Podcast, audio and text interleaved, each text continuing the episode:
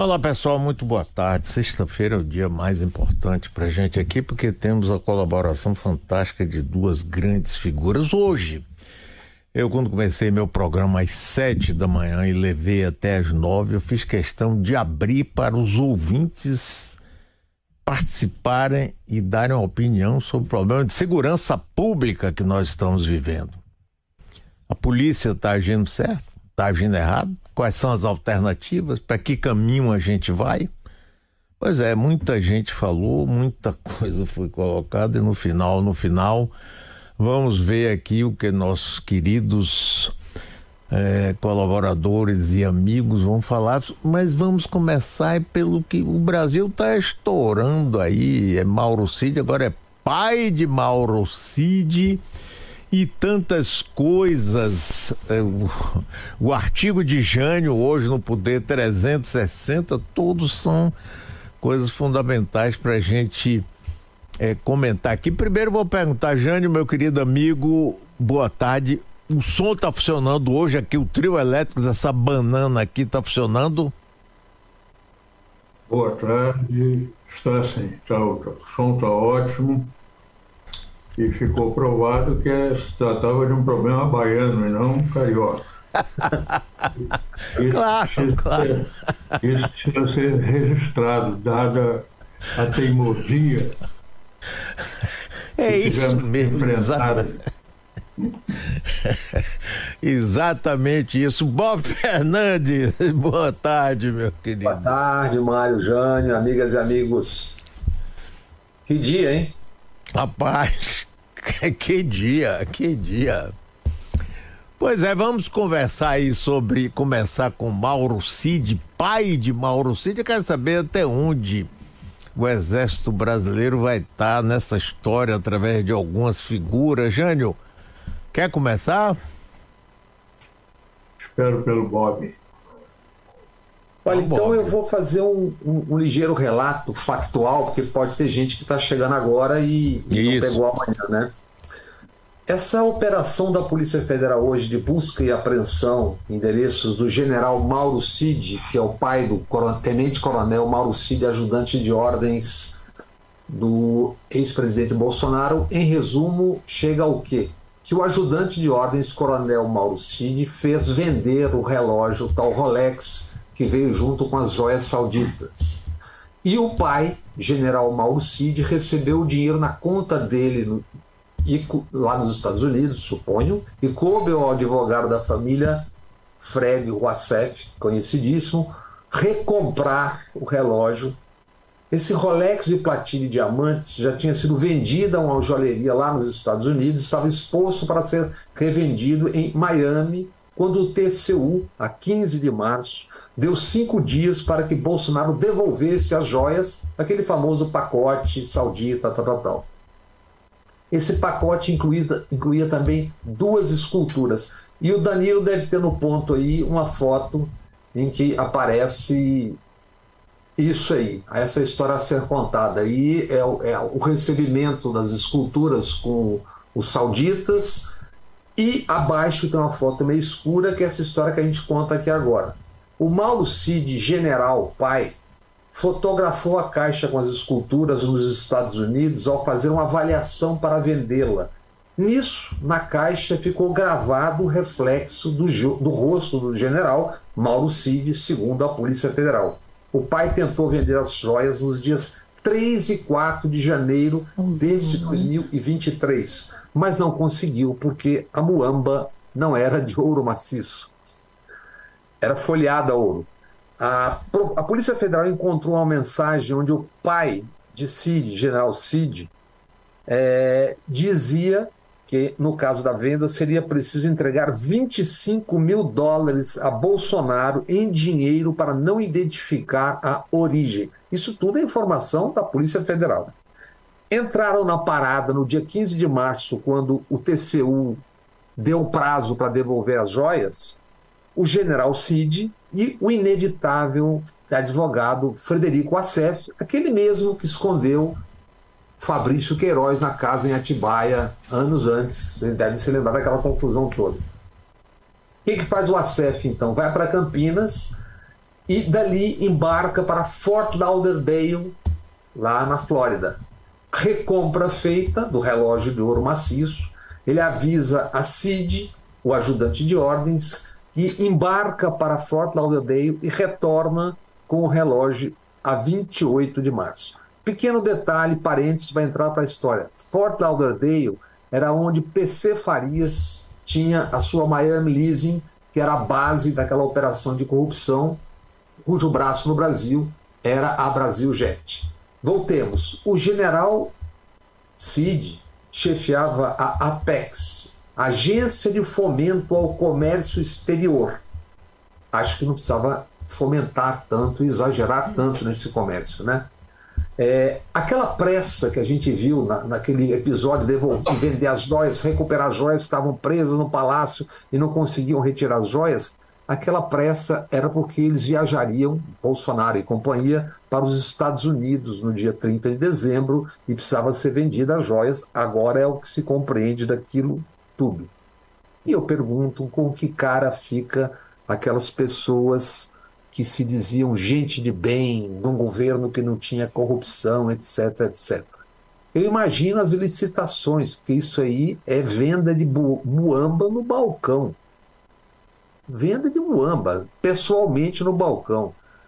Eu encerro e passo a bola, lembrando só que todos nós aqui, no primeiro dia do programa e logo no começo, dizíamos o que? que o Exército não tinha absolutamente nada a ganhar com a CPMI do 8 de janeiro. Está aí. Isso é uma história que emporcalha de uma maneira inacreditável o Exército, um general do alto comando, em sendo estas as informações divulgadas pela Polícia Federal, essa um general do alto comando metido numa história de muamba, de escultura e Rolex. Apenas imaginemos o que foram os negócios neste governo. É isso. E aí, Jânio? Esse conjunto de informações liberado e publicado hoje, há um, há um, um detalhe até cômico, que é a constatação de que essas peças de ouro, tal, os árabes estavam tapeando os presenteados. Presenteados crentes que estavam recebendo joias de 17 milhões e não sei o quê. Vai a Polícia Federal a avaliação dessas peças na Suíça e constata que o valor real era de 5 milhões e não sei o quê. E agora. As esculturas. Relação... Hum? As esculturas, né? É. E agora a, a revelação de que o ouro é apenas folheamento de um metal vagabundo qualquer. Que Isso. presentearam como, como no caso no caso das esculturas né? Isso no caso das esculturas. É sim. E tal não é nada daquilo e,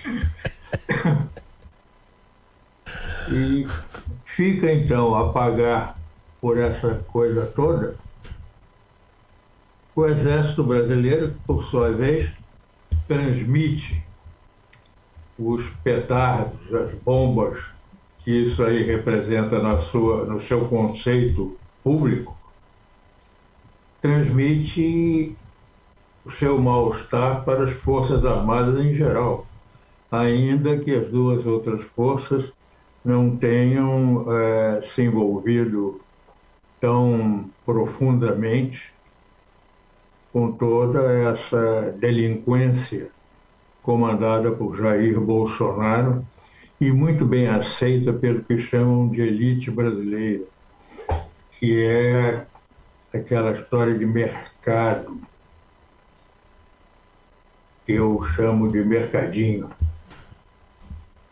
com a presença influente, muito influente, dos empresários mais entrosados com o exercício do poder financeiro, do poder econômico no Brasil. Só um lembrete, Jânio. Na, na verdade, a aeronáutica está na origem também, porque é o almirante que traz as joias na mochila de um tenente. Porque não é de se crer que um tenente da, da, da traga, traga a aeronáutica na marinha, traga joias sem que o almirante que está vindo junto saiba, né? Então entra também na dança da origem da história das joias, né? Sim, mas não chega a ser um, digamos, uma, uma cereja nesse bolo repugnante que está a criar nesse bolo verde-oliva, é. por já, já insinua o estado do bolo. E a aeronáutica, com o seu azulão e a marinha com a sua branquitude, não, não se envolveram tão profundamente, não, não mergulharam tão profundamente nesse polo repugnante. É. E quando eu disse inicialmente aeronáutica, leia-se marinha. E isso, gente, entra num contexto de algo que está fervendo no palácio, no, nos bastidores, desde o 8 de janeiro. Que é o seguinte: a, a gente lembra que a princípio o Lula substituiria o GSI pela Polícia Federal. Houve aconselhamentos, etc. Não sei se é uma decisão de intuição dele ou de tentar compor. Então, o que você chegou é uma solução híbrida na, na, na, ali na, segurança do presidente, no GSI. Polícia Federal e militares.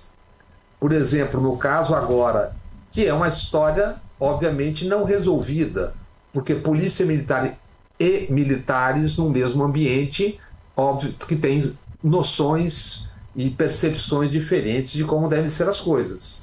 Agora, no episódio de ameaça à vida de Lula na, na, na viagem ao Pará, atuou a Polícia Federal ao ir atrás e prender o sujeito.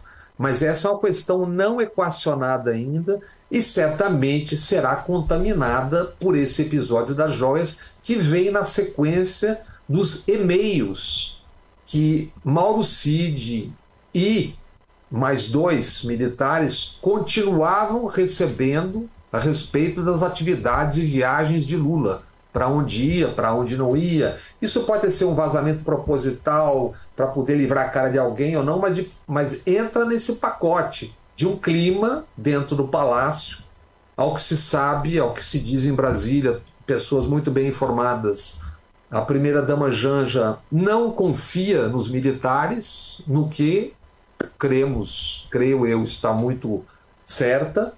Então, esse episódio agora aprofunda ainda mais um dissenso que há ali em relação à presença dos militares no GSI, quem fica, quem não fica, até onde fica, até onde não fica, e qual é a função de cada um deles, de cada força dessas.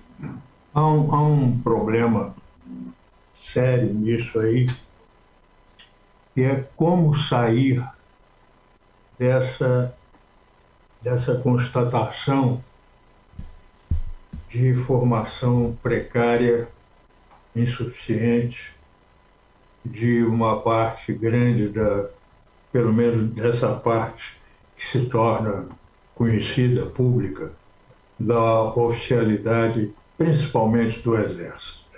A, a tendência tem sido a de atribuir esses é, desvios de comportamento, de moralidade, ao fato de que estávamos num governo completamente desatinado, um governo que induziu por sua falta de, de moralidade pública, administrativa, econômica e tudo mais, induziu os seus oficiais os tantos oficiais chamados a integral um mau comportamento que não seria próprio de oficiais. Mas é um engano disso. Nenhum governo consegue induzir maus comportamentos se não houver uma receptividade muito é, alegre e fácil a essa indução. O problema que se coloca é o seguinte: esses oficiais que estão no noticiário policial tiveram uma formação moral, ética e possivelmente em, em outras categorias insuficiente para que fossem meros soldados, quanto mais oficiais, comandantes, generais, etc. Como mudar os procedimentos, as estruturas e conteúdos de formação que permitem esse resultado negativo numa proporção que se está vendo que não é tão pequena. Não é novidade. Novidade não é, não foi o governo Bolsonaro que produziu essa, essa corrente desviada de oficiais, de militares. Absolutamente não foi. Ele já era parte, desde a sua origem, desde as suas premissas, o governo Bolsonaro já era parte dessa formação precária de uma corrente militar, que não por acaso é a mesma que defende a ditadura ainda hoje, é a mesma que se envolveu no golpismo, é a mesma que produziu no Ministério da Saúde aquela exibição terrível de indiferença pela morte alheia e por aí causou dezenas ou centenas de milhares de mortes. Tudo, tudo isso partindo de uma origem de insuficiência formativa, de insuficiência moral e intelectual dessa corrente de oficiais, juntamente com a outra que não compõe, que não se integrou a esse desvio. Aqueles que eram mais frágeis caíram nessa, entraram nessa jogada ou já vinham para entrar nessa jogada pela facilidade de passar de colégios militares e entrar sem sem exame, passa direto para as academias, para as escolas militares. Né? Esse, esse, esse vestibular, é, entre aspas, que é praticado não para esses que vêm de escolas militares, mas para os é, não familiares de militares. tudo isso contribuiu e contribui e vai contribuir para mais oficiais, mais é, elementos dessa, dessa corrente é, deteriorada, moralmente deteriorada, se não houver o que eu tenho é, escrito repetidamente, que é atenção, propósito, de mudar a formação da oficialidade brasileira, particularmente no caso do Exército. Esse desvio político que, que transforma militares em golpistas, em, em pretensos dirigentes do país, donos do país, essa casta não vai agir por conta própria. Quem e como será enfrentado esse problema.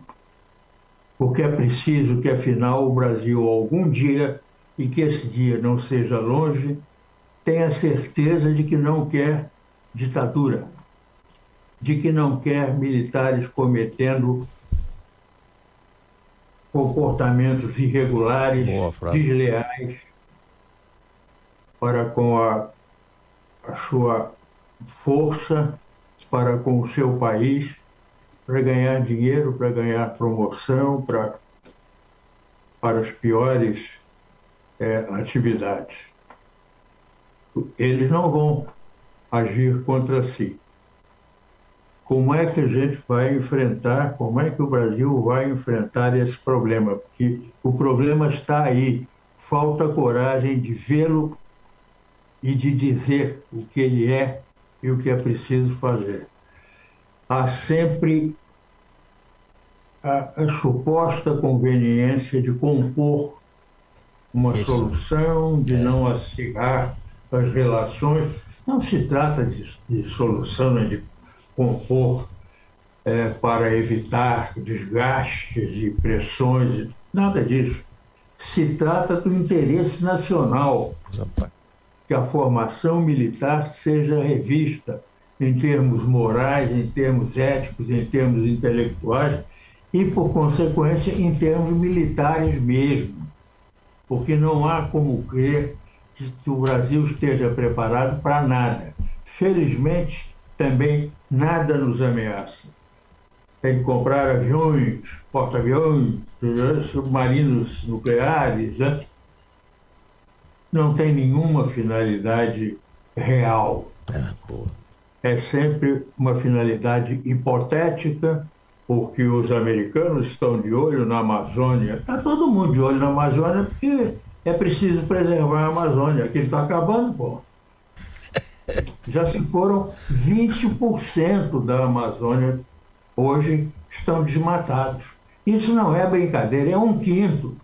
É um quinto a cada 5 metros quadrados da Amazônia, um já se foi, um já está desmatado. Então, o, outros cinco precisam ficar íntegros, precisam manter-se como cinco e não passar a ser quatro, porque quatro levam a três. Então, Sim, os americanos estão olhando a Amazônia, mas os franceses também, os noruegueses estão até dando dinheiro.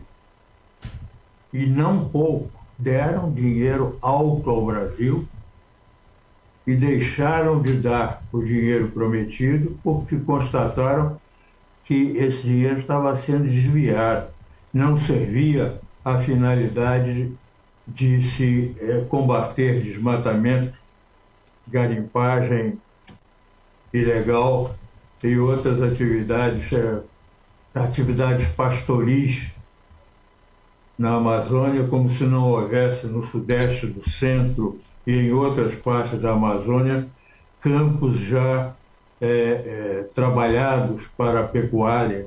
Então, desmata-se para levar a pecuária para lá.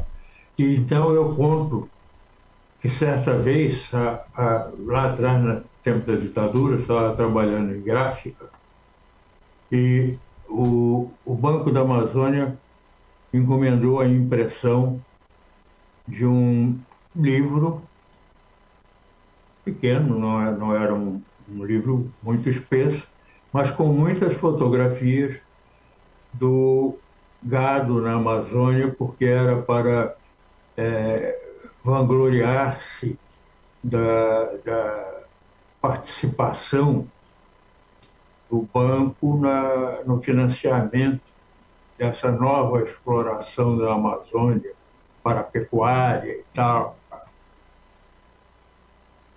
Foi feita a impressão com o material fornecido pelo banco, todas as fotos já, já forneceram os fotolitos eh, para impressão prontos de cada página, de capa e tudo mais. Não me lembro a quantidade, mas não foram poucos milhares. Foi uma quantidade alta. Um papel muito bom. Entregamos e, de repente, um dia tivemos a notícia de que seria, imprimir, seria necessário imprimir tudo outra vez. Mas por que imprimir outra vez? a impressão ficou fiel aos originais entregues. Tudo, tudo ok. Não, mas é que as fotografias que estão aí mostram um gado esquálido. Aqueles ossos das ancas do gado estão todos para fora. Realmente o gado fazia assim. Onde havia osso, a coisa subia, a pele subia, depois caía de novo porque faltava carne para sustentá-la. Então, refizeram o, o, o, os fotolitos, substituindo as fotos. Agora com um gatinho gordo, bem gostoso, bonito, alegre. Só que não era da Amazônia. Arrumaram fotos, compraram fotos. Imprimimos. É isso aqui que vocês querem imprimir? E o Banco da Amazônia distribuiu milhares daquele livreto com o novo paraíso da pecuária brasileira, desbravamento econômico da Amazônia, com o impulso do Banco da Amazônia e do governo Médici, ou lá o que fosse, é, é, Médici, governo Médici. Rapaz, que depoimento fantástico esse, Jânio. Pois é. Agora, Jânio, você está falando da formação de militares e tudo. Um ponto chave aí nessa história, que aliás você já falou outras vezes, eu acho muito importante.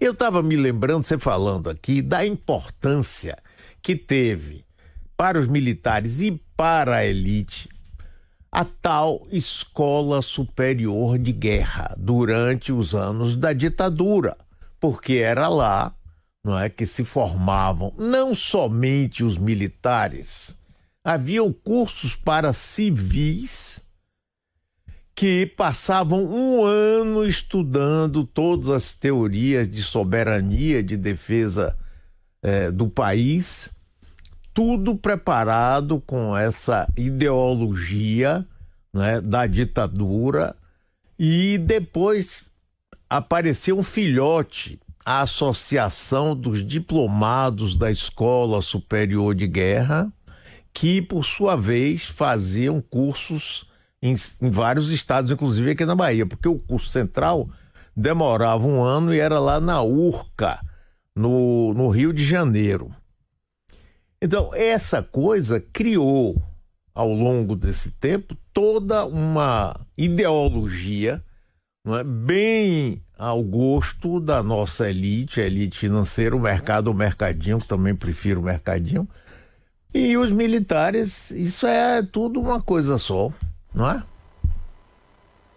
Mário, o que o, o, o Jânio está dizendo leva ao raciocínio elementar. Na verdade, o Bolsonaro, isso não é decorrência dos militares, isso é uma decorrência do que são os militares. O Bolsonaro é uma decorrência de um projeto militar de poder que vem desde a metade da década passada, desde o relatório da Comissão da Verdade. Os personagens todos, eles estão aí, estão em toda a história o tempo todo.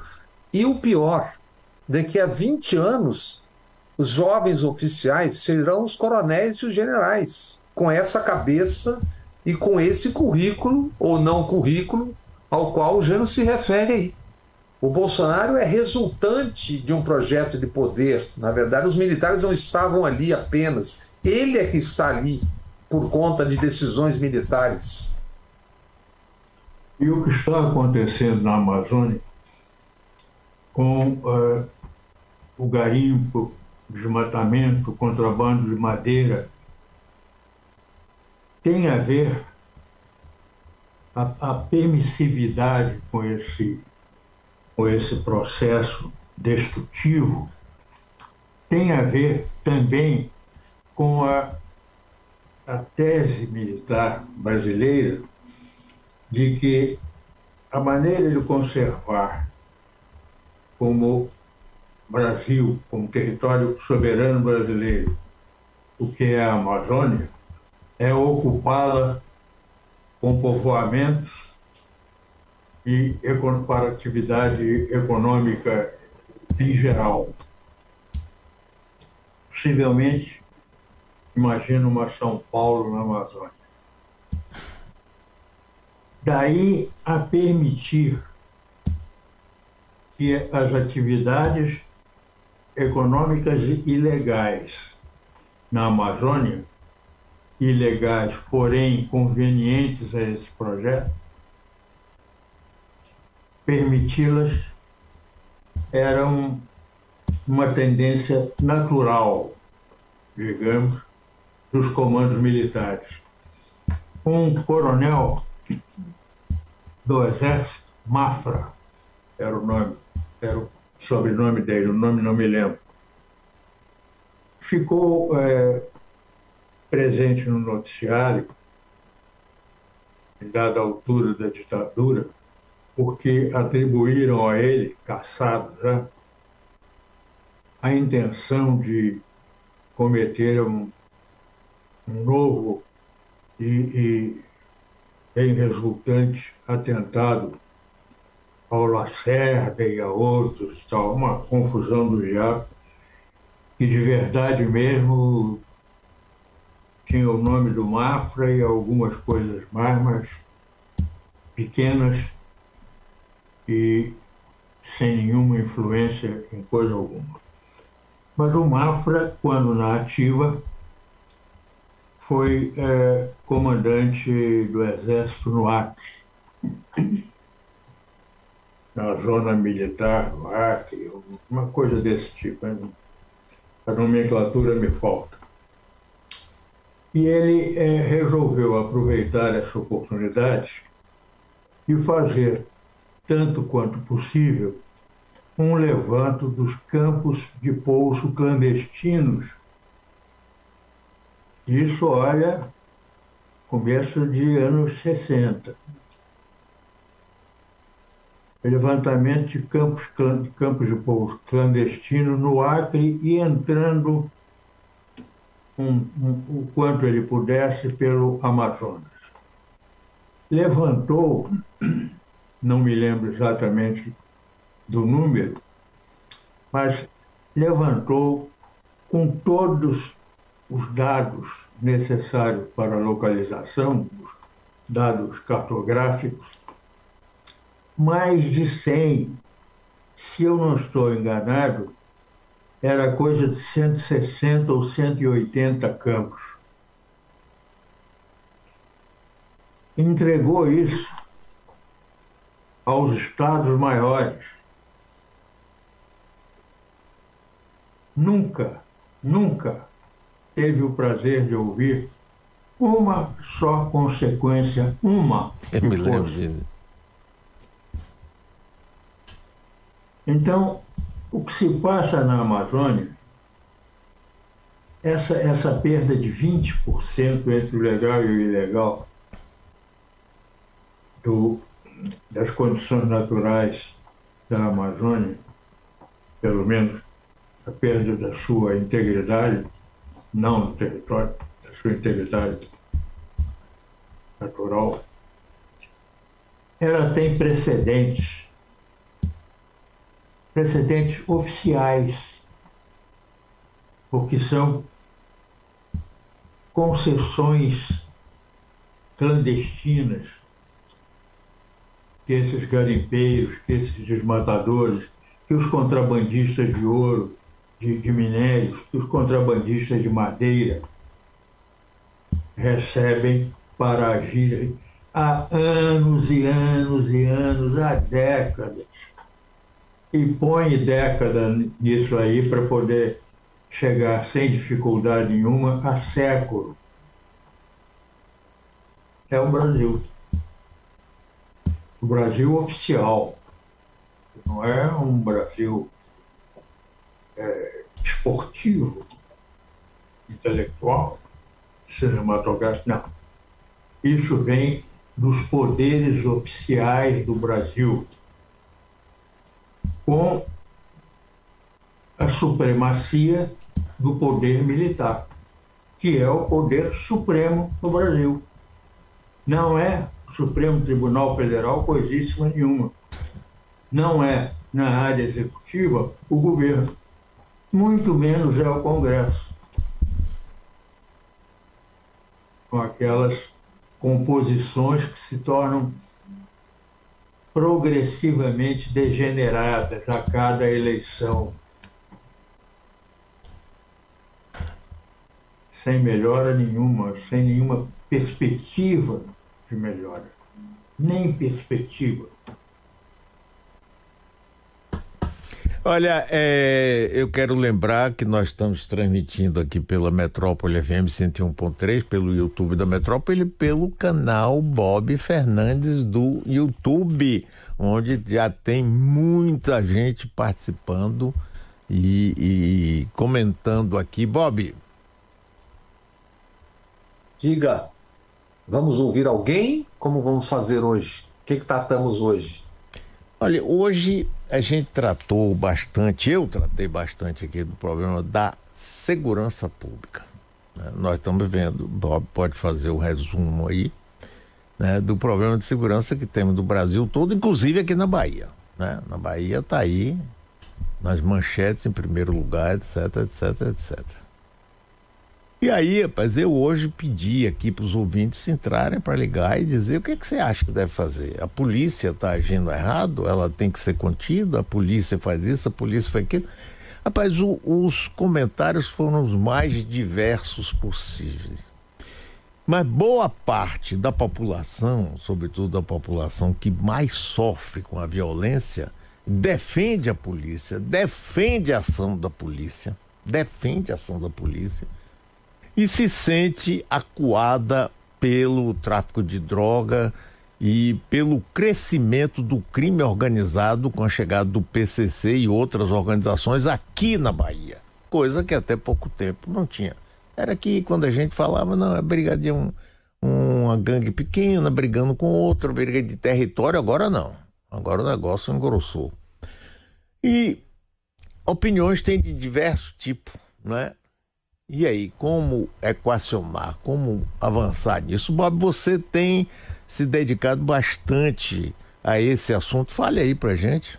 Olha, eu, eu começaria, se, se a gente conversasse com alguém dessas pessoas que, primeiro, tem a questão menor local, menor não, não é menor do ponto de vista, não é macro, é a questão micro, que são 61 mortes em um espaço de 10, 12 dias.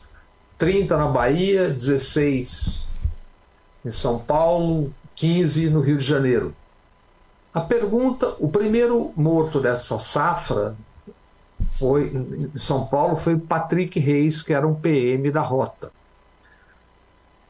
A pergunta diante de 60 mortos que não eram PMs é o seguinte: como é possível 60 mortes sem que haja, no caso, nenhum que se saiba, morto do outro lado.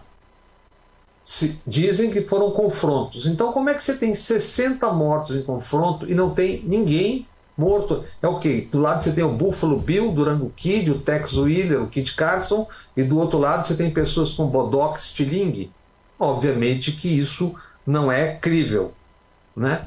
Mataram como menino, acho que tem a foto aí que está com o Danilo, Danilo está no ponto. Tiago Menezes Clausim, de 13 anos de idade. Como é que alguém que diz bandido bom é bandido morto, leva para casa aquelas asneiras que o facho diz, como é que alguém não, não percebe que um garoto de 13 anos não pode ser fuzilado porque ele está na rua andando na carona de moto com alguém e que ele não é bandido? Entende? Então tem um discurso fácil né? que parece um Bavi ou um Grenal, ou um Flamengo e Fluminense, e que não tem nexo. As questões são de uma gravidade muito maior do que isso. Não resta dúvida que as facções do crime organizado essas, estão todas espalhadas pelo país, como estão espalhadas as milícias. Que milícia é o quê? Uma mistura de polícia, militar e bandido. E vamos ver, por exemplo, alguns dos enriquecidos nessa história recente. Não estamos nem falando do, que nós falamos hoje lá no começo. Adriano da Nóbrega, PM, quando morreu deixou um patrimônio de 10 milhões no Rio de Janeiro. Rony Lessa, casa de 4 milhões e um Land Rover. Maxwell Bombeiro, casa de 2 milhões, lancha e BMW na garagem. O Edmilson Macalé foi morto, que é o cara que encomendou, teria encomendado ao Rony Lessa o assassinato de Marielle Anderson. Quando foi morto, estava numa BMW. São todos ex-PMs, então é óbvio que tem uma contaminação. Isso, independente das facções, elas agem livremente porque tem uma contaminação de parte das polícias.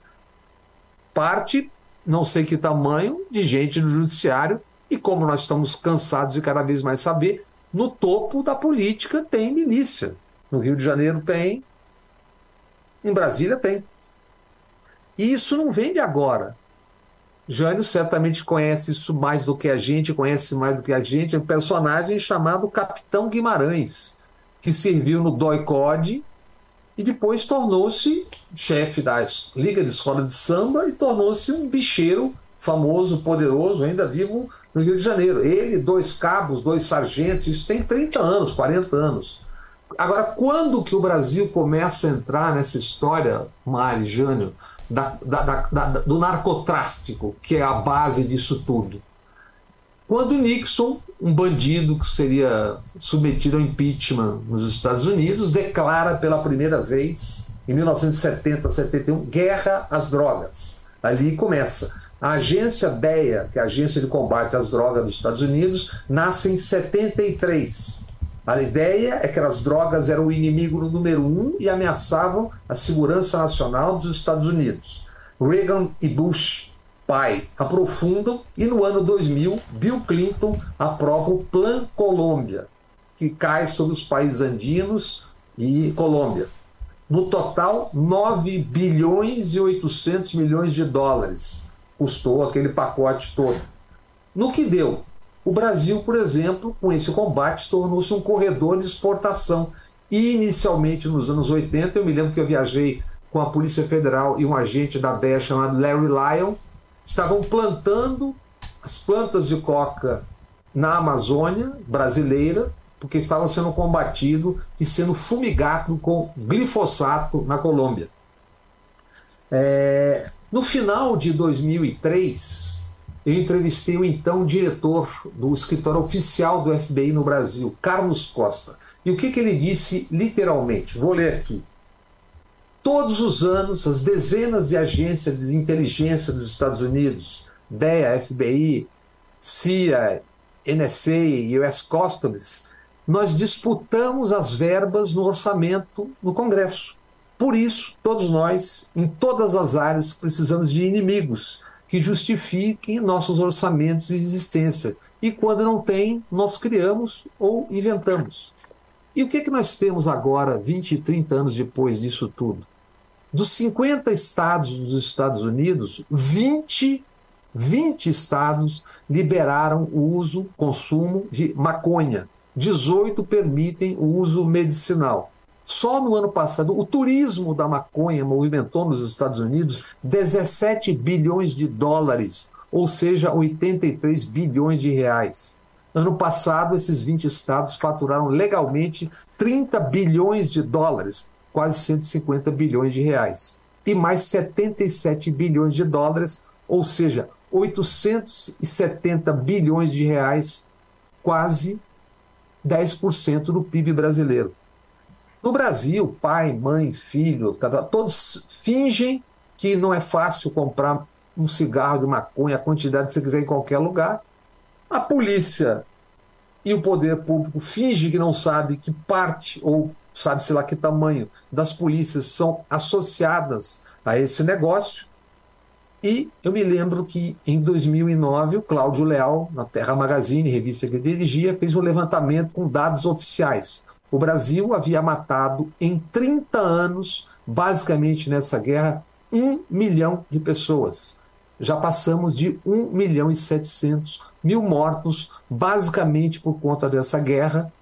E 1 milhão e 700 mil mortos é quase a soma de todos os mortos em guerras no século XXI. Uruguai e Portugal, por exemplo, já têm legislações modernas e eficientes para enfrentar essa questão dificílima e gravíssima de um jeito no mínimo, mais fácil. E o que, que temos agora nos Estados Unidos? uma outra guerra às drogas, que é a guerra aos opioides e opiáceos, que está matando muita gente. 500 mil mortos em 20 anos. As ações judiciais já acertadas por farmacêuticas e laboratórios devem pagar 26 bilhões de dólares para fazer um acerto com pessoas que morreram e, ficaram doentes com essa história toda. Ao mesmo tempo, Canadá e Estados Unidos se declaram agora uma nova guerra às drogas a partir disso. Aí eu me lembro do livro do Muniz Bandeira, pesquisador, que escreveu A Formação do Império Americano. Em 2005, ele dizia: a preocupação em fortalecer o combate ao terrorismo internacional se agregava à luta contra o narcotráfico, justamente quando se tinha derrocada da União Soviética. Por quê? Escreveu Muniz Bandeira para promover um aumento nas despesas militares sem precedentes em tempos de paz. Os gastos saltaram de 146 bilhões de dólares em 1980, sete anos depois eram quase 250 bilhões de dólares. Então o Brasil entrou nessa guerra, essa coisa estúpida por causa de que tinha um plano dos americanos, segurança, etc, etc. Então fica um pedaço da 40% dos presos não tem culpa formada no Brasil, 800 e tantos mil presos. Grande parte deles são jovens, 30%, se não me engano, são jovens entre 18 e 28 anos, e que se tornam ali soldados disso que você está falando que são as facções. Então é óbvio que não é fácil enfrentar isso. Agora, não, não vai ser com tiro, bala e matança e assassinato que se vai resolver isso. Esse é o, é o resumo mínimo dessa ópera. É, só para ter uma ideia, o, o, o Mari Jânio, se a Bahia fosse um país, ela seria a terceira polícia que mais mata no mundo. E o Rio de Janeiro seria a quarta polícia que mais mata no mundo se fosse um país. Em um ano, a polícia da Bahia, nesse combate, basicamente, matou 1.464 pessoas. E dados oficiais, só 15 dos 26 estados, porque esses 15 estados tinham dados de mortos por idade. Idade de 0 a 19 anos. Em três anos, entre 2017 e 2019, as polícias de 15 estados e Distrito Federal mataram 2.515 crianças e adolescentes no Brasil. Então, quando eu ouço esse debate e gente que, sem saber, alguém aí dessas pessoas que estão defendendo atacando a polícia, é óbvio que a polícia tem que cumprir um papel, não é isso que se discute. E é óbvio que se a polícia é atacada, ela tem que se defender. É isso. Mas alguém aí pergunta: alguém sabe o nome, salvo um menino quando morre com 13 anos, alguém sabe o nome, ouviu o rosto de algum dos 60 mortos? Não. Como é que as pessoas não sabem nem o nome, nem o rosto das pessoas e dizem é tudo bandido, tem que matar, bandido bom é... Como é que pode um negócio desse, cara? Então você tem vários problemas num deles. O outro é esse, essa compreensão que leva aos buqueles da vida, que é o personagem de El Salvador, que está espalhando sua política pela América Latina, que é mate antes e pergunte depois. Só que nós não precisamos de Bukele, porque nós tivemos aqui Escuderia Lecoq, Esquadrão da Morte, Rota, BOP, pedaços dessas corporações. E como temos milícias que governam 57% da cidade do Rio de Janeiro, junto com facções. Então, é óbvio que é um problema gravíssimo, que isso vai ter que ser resolvido, Mário Jânio, numa ação que não é só governo estadual, é governo estadual em consórcio com o governo federal. Aliás, já há uma experiência que começou, acho que chama-se FICO, que está começando agora, Ministério do Flávio Dino, Ministério da Justiça, que é uma integração, é, não digo forçada, mas empurrada pelo governo federal. Qual é essa operação? É que você vai pagar diárias para que as, que as polícias façam operações integradas. Polícia Federal, Polícia Civil, Polícia Militar agiram conjuntamente, financiadas pelo Estado Central, Estado Federal, para que você comece a ter uma integração de polícias. Porque as polícias não só não conversam, como são adversárias. Há, um, há uma disputa, como há, por exemplo, dentro do GSI, entre Polícia Federal e Militar. Se você não tem as forças de segurança articuladas numa ideia, num projeto só, como é que isso pode dar certo? E aí você tem esse discurso patético do bandido bom. Claro que ninguém, todo mundo é obrigado a se defender e tem o dever de se defender, mas não é disso que se trata. A discussão fica uma discussão rasa. Esse é um problema que o Brasil não vai resolver sem uma integração das forças de segurança. O resto é bang bang. Bob, é, nós temos um áudio aqui de um ouvinte que ligou de Aracaju, ele é baiano. Bota aí no ar, por favor. Sou policial civil aqui em Sergipe e vejo o, o senso comum reinar nos ouvintes e até em parte dos policiais que interagem com você. O bandido bom não é bandido morto. O bandido bom é aquele, aquele que não, cidadão que não se tornou bandido por conta de um trabalho preventivo da segurança pública. Para mim, Mário, que tenho 22 anos de experiência na, na, polícia e tive uma, uma participação na luta de classe da polícia, eu posso dizer que o maior problema da segurança pública é a sua desorganização, é a sua falta de um marco, um marco legal. Aqui no, no Brasil, as polícias civis não fazem investigação. Eu não falo dessas investigações espetaculosas com nomes engraçados, né, operações. Hum. Eu falo de investigação do dia a dia. É, quem foi que furtou seu celular, quem foi que arrombou seu carro, quem foi que arrombou sua casa. Eu falo arrombou para que as pessoas entendam. Se você colocar uma, uma eu digo sempre isso, uma, uma cadeira na porta da sua casa, você não vai ver a viatura da Polícia Militar fazendo ronda, policiamento ostensivo, preventivo, planejado. O que eu quero dizer com isso, Mário? É que as polícias não trabalham na perspectiva da preservação, da prevenção. Trabalham sempre na perspectiva da reação. E por que, que isso acontece, Mário? Porque dentro das polícias, o interesse é sempre corporativo. As polícias civis vivem em torno dos interesses corporativos de delegados de polícia e as polícias militares vivem em torno dos interesses corporativos dos oficiais. E uma briga com a outra. Quem é que perde com isso? A população. Nós não temos problemas é, de falta de lei ou de lei que não exija. Nós temos problemas de desorganização das estruturas policiais. E é uma pena que a população não enxergue isso e seja estimulado esse senso comum é, é, do apelo para violência policial. A violência policial, Mário, ela é, é, ela faz parte do trabalho da gente, mas é, ela tem que ser evitada ao máximo. E infelizmente a, a violência tem sido a regra e não a exceção. E aí, Jânio? Olha, eu acho que esse velho problema tem é, um incentivo na, na visão é, política eleitoral dos governos estaduais. As câmeras no, nos parlamentos de PMs postas em São Paulo mereceram a desaprovação do novo governador do estado, que é o carioca Tarcísio de Freitas. Ele, ele chegou a dizer, quando candidato no começo do governo, que ele ia retirar as câmeras.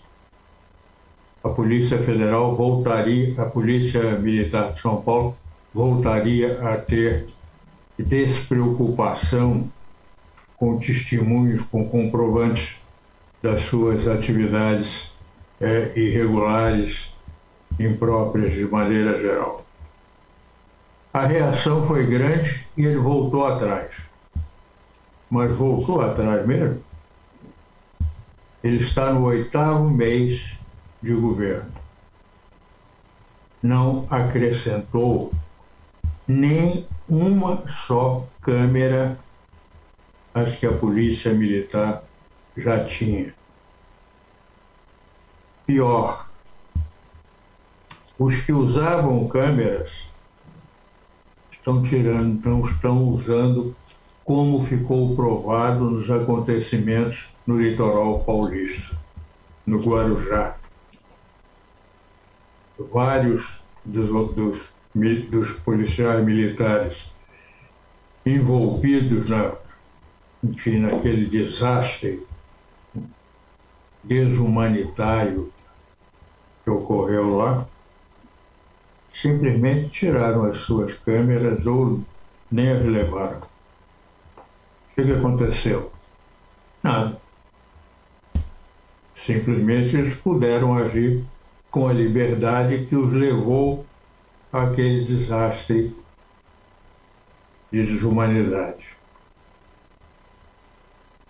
Os governos não têm, os governos estaduais, de maneira geral, não é esse ou aquele, não é o de São Paulo nem o da Bahia só, é do próprio sistema de governos estaduais, os integrantes disso não têm interesse em forçar uma limpeza real nas, nas polícias militares, nas polícias em geral, que estão todas muito contaminadas, todos os seus setores, não tem interesse em reformular a formação dos comandos e retirar aqueles que lá estão exercendo uma formação ruim, péssima, negativa, que transforma segurança em medo e em risco.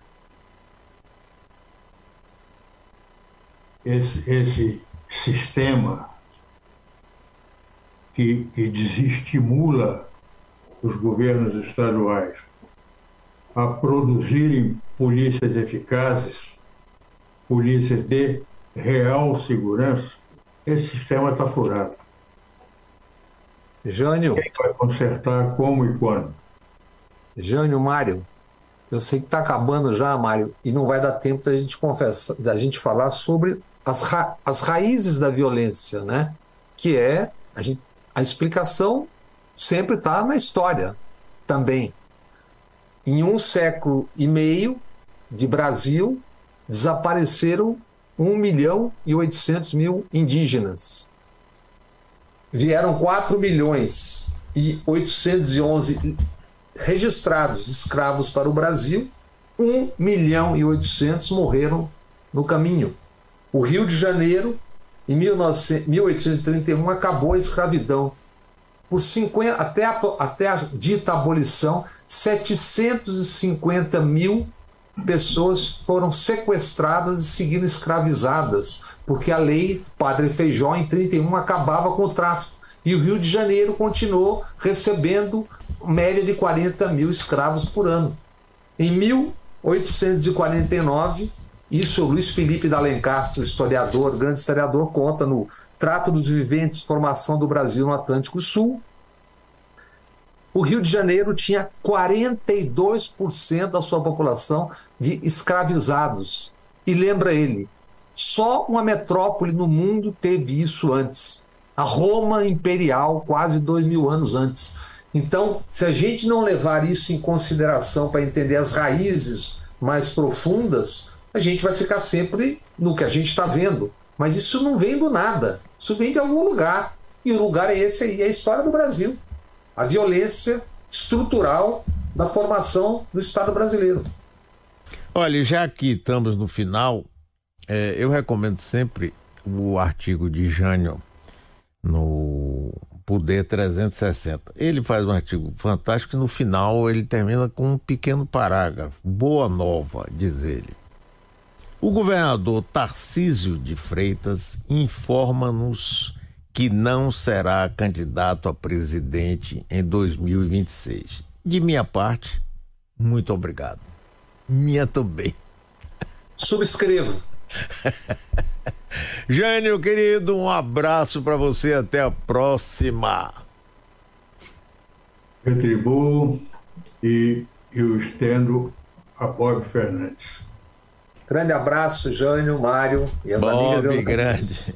Pois é, pessoal, que coisa maravilhosa ter esse papo aqui toda sexta-feira. Um abração para vocês.